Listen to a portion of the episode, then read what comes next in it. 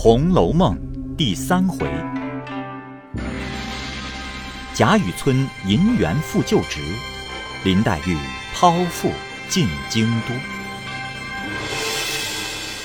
下半部分。原来王夫人时常居坐宴席，亦不在这正室，只在这正室东边的三间耳房内。于是老嬷嬷引着黛玉进东房门来。临窗大炕上铺着猩红洋记，正面设着大红金钱蟒靠背、石青金钱蟒银枕、秋香色金钱蟒大条褥，两边设一对梅花式洋漆小鸡，左边机上文王鼎持柱相合，右边机上汝窑美人菇，菇内插着石鲜花卉，并明碗弹盒等物，地下。面西一溜四张椅上都搭着银红撒花椅搭，底下四副脚踏，椅子两边也有一对高机，机上明碗花瓶俱备，其余陈设自不必细说。老嬷嬷们让黛玉炕上坐，炕沿上却有两个紧入对射，黛玉夺其位子便不上炕，只向东边椅子上坐了。本房内的丫鬟忙奉上茶来。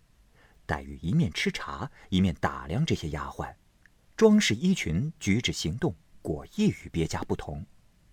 茶未吃了，只见一个穿红绫袄、青缎掐牙背心的丫鬟走来，笑说道：“太太说，请林姑娘到那边坐吧。”老嬷嬷听了，于是又引黛玉出来，到了东廊三间小正房内。正面炕上横设一张炕桌。桌上垒着书籍茶具，靠东壁面西设着半旧的青缎靠背银枕，王夫人却坐在西边下手，亦是半旧的青缎靠背坐入。见黛玉来了，便往东让。黛玉心中料定这是贾政之位，因见挨炕一溜三张椅子上也搭着半旧的檀木椅扶，黛玉便向椅上坐了。王夫人。再四写他上炕，他方挨王夫人坐了。王夫人因说：“啊，你舅舅今日斋戒去了，再见吧。呃，只是有一句话嘱咐你。你三个姊妹道都极好，以后一处念书认字学针线，或是偶一玩笑，都有尽让的。唉，但我不放心的。”最是一件，我有一个孽根祸胎，是这家里的混世魔王，今日因庙里还愿去了，尚未回来。晚间你看见便知了。你这以后不要踩他，你这些姊妹都不敢沾惹他的。黛玉异常听得母亲说过，二舅母生的这个表兄乃贤玉二旦，顽劣异常，极恶读书。最喜在内围厮混，外祖母又极溺爱，无人敢管。今见王夫人如此说，便知说的是这表兄了。因陪笑道：“舅母所说的，可是贤玉所生的这位哥哥？在家时，亦曾听见母亲常说，这位哥哥比我大一岁，小名就唤宝玉，虽极憨玩。”说在姊妹情中却是极好的。况我来了，自然只和姊妹同处，兄弟们自是别院令事的，岂得去沾染之理？王夫人笑道：“哎，你不知道缘故。他与别人不同，自幼因老太太疼爱，原系同姊妹们一处娇养惯了的。若姊妹们一日不理他，他倒还安静些，纵然他没去，不过出了二门，背地里拿着他的两个小诱儿出气，叽咕一会子就完了。若这一日姊妹们和他多说一句话，他心里一乐，便生出多少事来。所以嘱咐你别睬他，他嘴里一时甜言蜜语，一时有天无日，一时又疯疯傻傻，只休信他。黛玉一一的都答应着，只见一个小丫鬟来回：“老太太那里传晚饭了。王夫人忙携了黛玉，从后房门由后廊往西出了角门，是一条东西宽夹道。南边是倒座三间小小的抱厦厅，北边立着一个粉油大影壁，后有一半大门，小小一所房室。王夫人笑着向黛玉道：“啊，这是你凤姐姐的屋子，回来你好往这里来找她，少什么东西，你只管和她说就是了。”这院门上也有四五个才总角的小厮，都垂手侍立。王夫人遂携黛玉穿过一个东西穿堂，便是贾母的后院了。于是进入后房门，已有多人在此侍候。见王夫人来了，方安设桌椅。贾珠之妻李氏捧饭，熙凤安住，王夫人进羹。贾母正面榻上独坐，两边四张空椅。熙凤忙拉了黛玉在左边第一张椅上坐了。黛玉十分推让，贾母笑道：“呵呵呵哎，你舅母和你嫂子们不在这里吃饭，你是客，原应如此做的。”黛玉方告了座，坐了。贾母命王夫人坐了。迎春姊妹三个告了座，方上来。迎春坐右手第一，探春坐左手第二，惜春坐右手第二。旁边丫鬟指着拂尘、素鱼、金帕，李凤二人立于岸旁不让。外间伺候之媳妇丫鬟虽多，连一声咳嗽不闻。既然饭毕，各有丫鬟用小茶盘捧上茶来。当日林如海教女以西服养身，云饭后勿待饭粒咽尽，过一时再吃茶，方不伤脾胃。今黛玉见这里许多事情不合家中之事，不得不随的，少不得一一改过来，因而接了茶。早见人又捧过漱鱼来，黛玉也照样漱了口，灌手臂，又捧上茶来，这方是吃的茶。贾母便说：“哦，你们去吧，让我们自在说话。”王夫人听了，忙起身，又说了两句闲话。方引凤里二人去了。贾母因问黛玉念何书，黛玉道：“刚只念了四书。”黛玉又问姊妹们读何书，贾母道：“哼哼，读的是什么书？不过是认得两个字，不是睁眼的瞎子罢了。”一语未了，只听外面一阵脚步响，丫鬟进来笑道：“宝玉来了。”黛玉心中正在疑惑，这个宝玉不知是怎生个被懒人物，懵懂顽童，倒不见那蠢物也罢。心中想着，忽见丫鬟话未报完，已进来了一位年轻的公子，头上戴着束发嵌宝紫金冠，齐眉勒着二龙抢珠金墨额，穿一件。二色金百蝶穿花大红箭袖，束着五彩丝攒花结长穗宫绦，外罩石青起花八团窝缎排穗褂，蹬着青缎粉底小朝靴，面若中秋之月，色如春晓之花，鬓若刀裁，眉如墨画，面如桃瓣，目若秋波，虽怒时而若笑，即嗔视而有情。项上金翅璎珞，又有一根五色丝绦，系着一块美玉。黛玉一见，便大吃一惊，心下想到：好生奇怪，倒像是在哪里见过一般，何等眼熟之如此？只见这宝玉向贾母请了安，贾母便命：“去见你娘来。”宝玉即转身去了，一时回来再看，已换了冠带。头上周围一转的短发都结成小辫，红丝结束，共攒至顶中胎发，总编一根大辫，黑亮如漆。从顶至梢一串四颗大珠，用金八宝坠角。身上穿着银红撒花半旧大袄，仍旧带着项圈、宝玉、记名锁、护身符等物。下面半露松花撒花绫裤腿，锦边檀墨袜，厚底大红鞋，越显得面如敷粉，唇若施脂，转盼多情，言语长笑，天然一段风骚全在眉梢，生平万种风情悉堆眼角。看其外貌，最是极好，却难知其底细。后人有“西江月”二词，批宝玉极恰。其次曰：“无故寻仇觅恨，有时似傻如狂。纵然生得好皮囊，腹内原来草莽。潦倒不通事物，愚顽怕读文章。行为偏僻性乖张，哪管世人诽谤。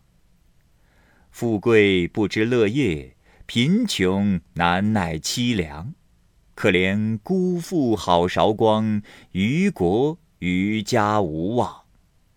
天下无能第一，古今不孝无双。既言纨绔与高粱，莫笑此儿形状。贾母阴笑道：“哎，外客未见，就脱了衣裳。”还不去见你妹妹？宝玉早已看见多了一个姊妹，便料定是林姑妈之女，忙来作揖。思见毕归坐，细看形容，与众个别。两弯似蹙非蹙卷烟眉，一双似泣非泣含露目，太生两夜之愁，娇袭一身之病，泪光点点，娇喘微微。娴静时如娇花照水，行动处似弱柳扶风，心较比干多一窍，病如西子胜三分。宝玉看罢，阴笑道：“这个妹妹，我曾见过的。”贾母笑道：“可又是胡说？你又何曾见过他？”宝玉笑道：“呃，虽未曾见过他。”然我看着面善，心里就算是旧相识，今日只做远别重逢，亦未为不可。贾母笑道：“哈哈哈！更好，更好。若如此，更相和睦了。”宝玉便走进黛玉身边坐下，又细细打量一番，因问：“妹妹可曾读书？”黛玉道。不曾读，只上了一年学，些许认得几个字。宝玉又问：“妹妹尊名是哪两个字？”黛玉便说了名。宝玉又问表字，黛玉道：“无字。”宝玉笑道：“哦，啊，我送妹妹一妙字，莫若‘频频’二字极妙。”探春便问出处，宝玉道。古今人物通考上说，西方有时明代，可带画眉之墨。况这林妹妹眉间若蹙，取用这两个字，岂不两妙？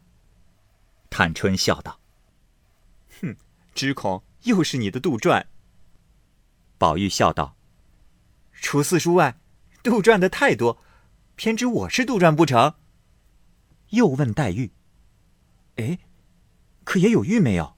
众人不解其语，黛玉忖度着，因他有玉，故问我也有无。因答道：“哦，我没有那个。想来，那玉是一件罕物，岂能人人有的？”宝玉听了，登时发作起痴狂病来，摘下那玉就狠命摔去，骂道：“哼，什么罕物，连人之高低不择！”还说通灵不通灵呢，我也不要这劳什子了。吓得众人一拥争去食欲，贾母急得搂了宝玉道：“孽障，你生气要打骂人容易，何苦摔那命根子？哎呀！”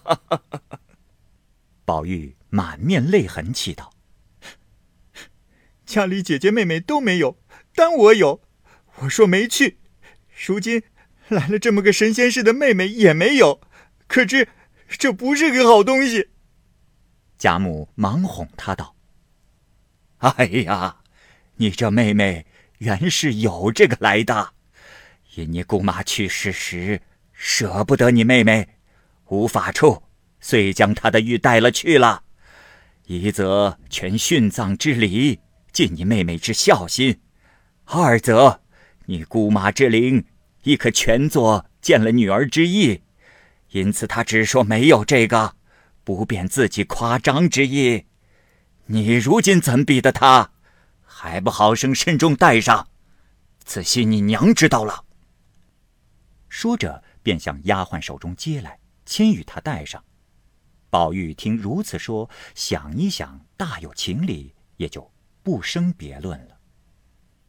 当下，奶娘来请问黛玉之房舍，贾母说：“今将宝玉挪出来，同我在套间暖阁里，把你林姑娘暂安置碧纱橱里，等过了残冬，春天再与他们收拾房屋，另做一番安置吧。”宝玉道：“呃啊，好祖宗，我就在碧纱橱外的床上很妥当，何必又出来闹得老祖宗不得安静？”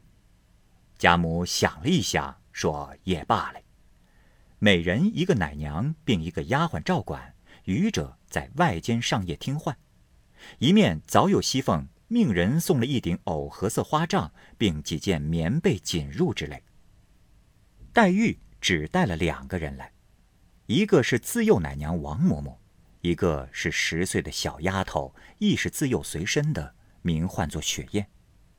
贾母见雪雁甚小，一团孩气，王嬷嬷又极老，料黛玉皆不遂心省力的，便将自己身边的一个二等丫头，名唤莺歌者，与了黛玉，外亦如迎春等例，每人除自幼乳母外，另有四个教引嬷嬷。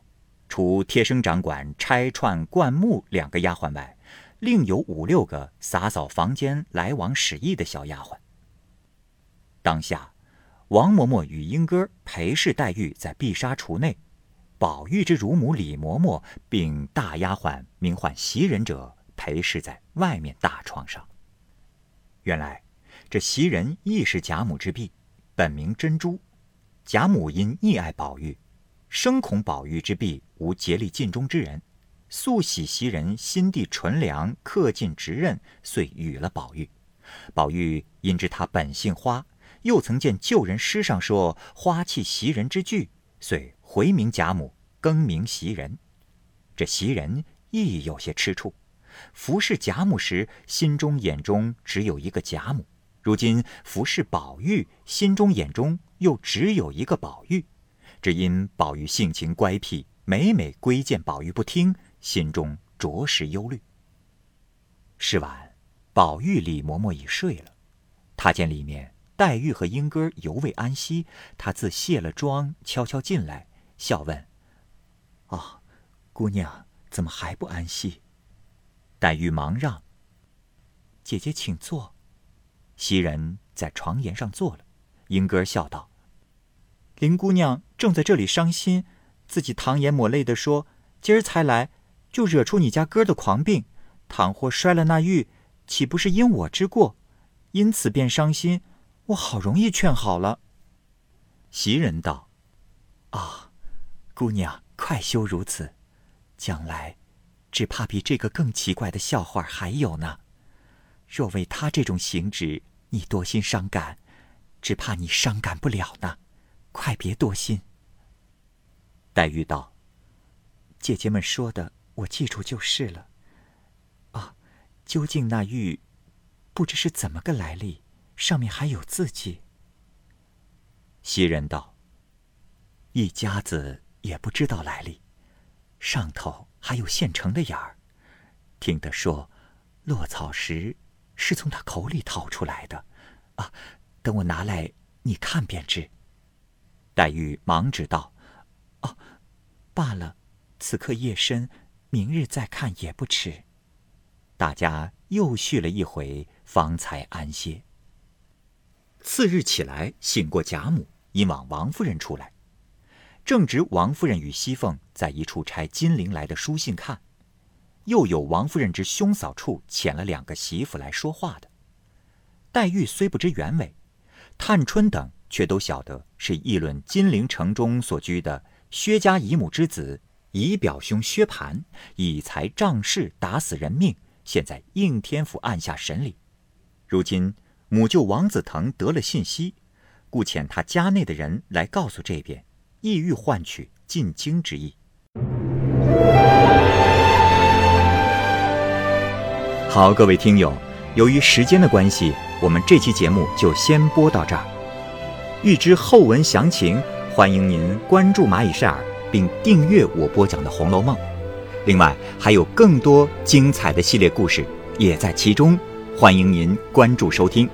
如果您有什么样的意见或者建议，可以通过下方的留言方式及私信的方式告诉我，我会在第一时间回复您。我是蚂蚁，我们下期节目再见。